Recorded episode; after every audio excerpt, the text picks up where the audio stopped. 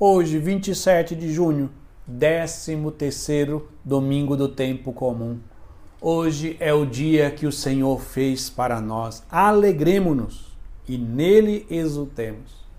E assim iniciamos mais um programa, o Salmo do Dia. E o salmo de hoje é o Salmo 29, 30, que nós vamos ler a primeira estrofe que diz: Eu vos exalto, ó Senhor, pois me livrastes e não deixastes rir de mim, meus inimigos. Vós tirastes minha alma dos abismos e me salvastes quando estava já morrendo. Eu vos exalto, ó Senhor, pois me livrastes e me salvastes quando estava já morrendo. O salmista, neste domingo, nos fala de Deus que nos livra das mãos da morte, usando essa imagem é, da morte que se aproxima de nós. E percebemos que toda a liturgia da palavra, do 13 terceiro domingo do tempo comum, está centrado nesse tema, Deus que nos livra da morte. E nós vamos ver isso iniciando na primeira leitura, que é tirada do livro da sabedoria, que diz o seguinte: Deus não fez a morte, nem tem prazer com a destruição dos vivos. Ele criou todas as coisas para existirem, e as criaturas do mundo são saudáveis. Nelas não há nenhum veneno de morte, nem é a morte que reina sobre a terra, pois a justiça é imortal. Na primeira leitura, nós mergulhamos na profunda verdade que Deus, ao criar o mundo e, ao, e automaticamente ao criar também o ser humano, ele não criou a morte. Nem a morte, nem a doença, nem o sofrimento, nem a pandemia. Tudo isso é consequência do nosso pecado original.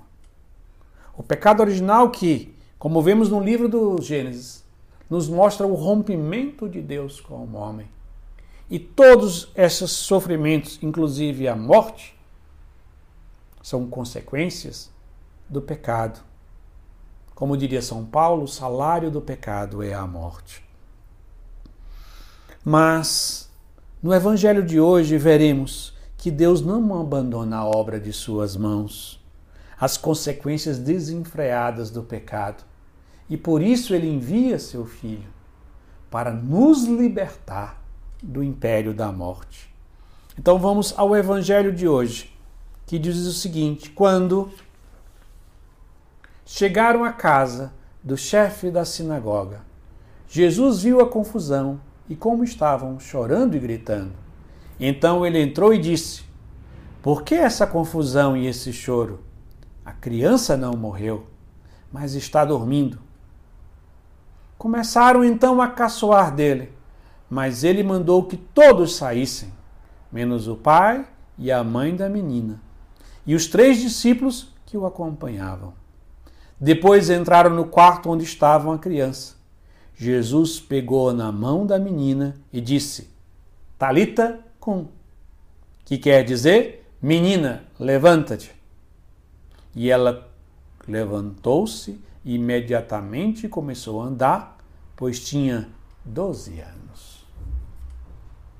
neste evangelho, quando Jesus ressuscita a filha de Jairo, essa menina, com 12 anos de idade. Nós vemos toda a história de, da salvação chegar agora ao seu cume. A morte, que é o salário maior, o efeito maior do pecado, é agora, por meio de nosso Senhor Jesus Cristo, no Evangelho. Enfrentado por nosso Senhor, que vai direto à menina, pega ela pela mão, levanta.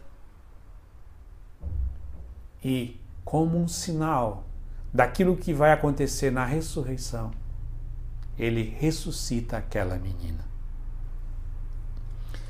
Que neste dia, nesse décimo terceiro domingo do tempo comum, assumamos a verdade que todas as vezes que pecamos, algo da morte entre em nós. O pecado tem como consequência a morte.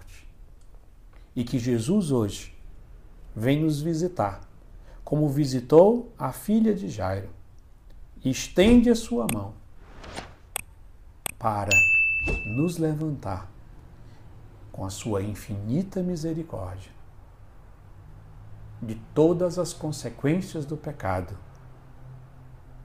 principalmente a da morte, da morte eterna. E assim concluímos rezando mais uma vez a primeira estrofe do nosso Salmo 29 e 30, que diz: Eu vos exalto, ó Senhor, pois vós me livrastes, e não deixastes rir de mim meus inimigos. Vós tirastes minha alma dos abismos e me salvastes quando estava já morrendo. Amém.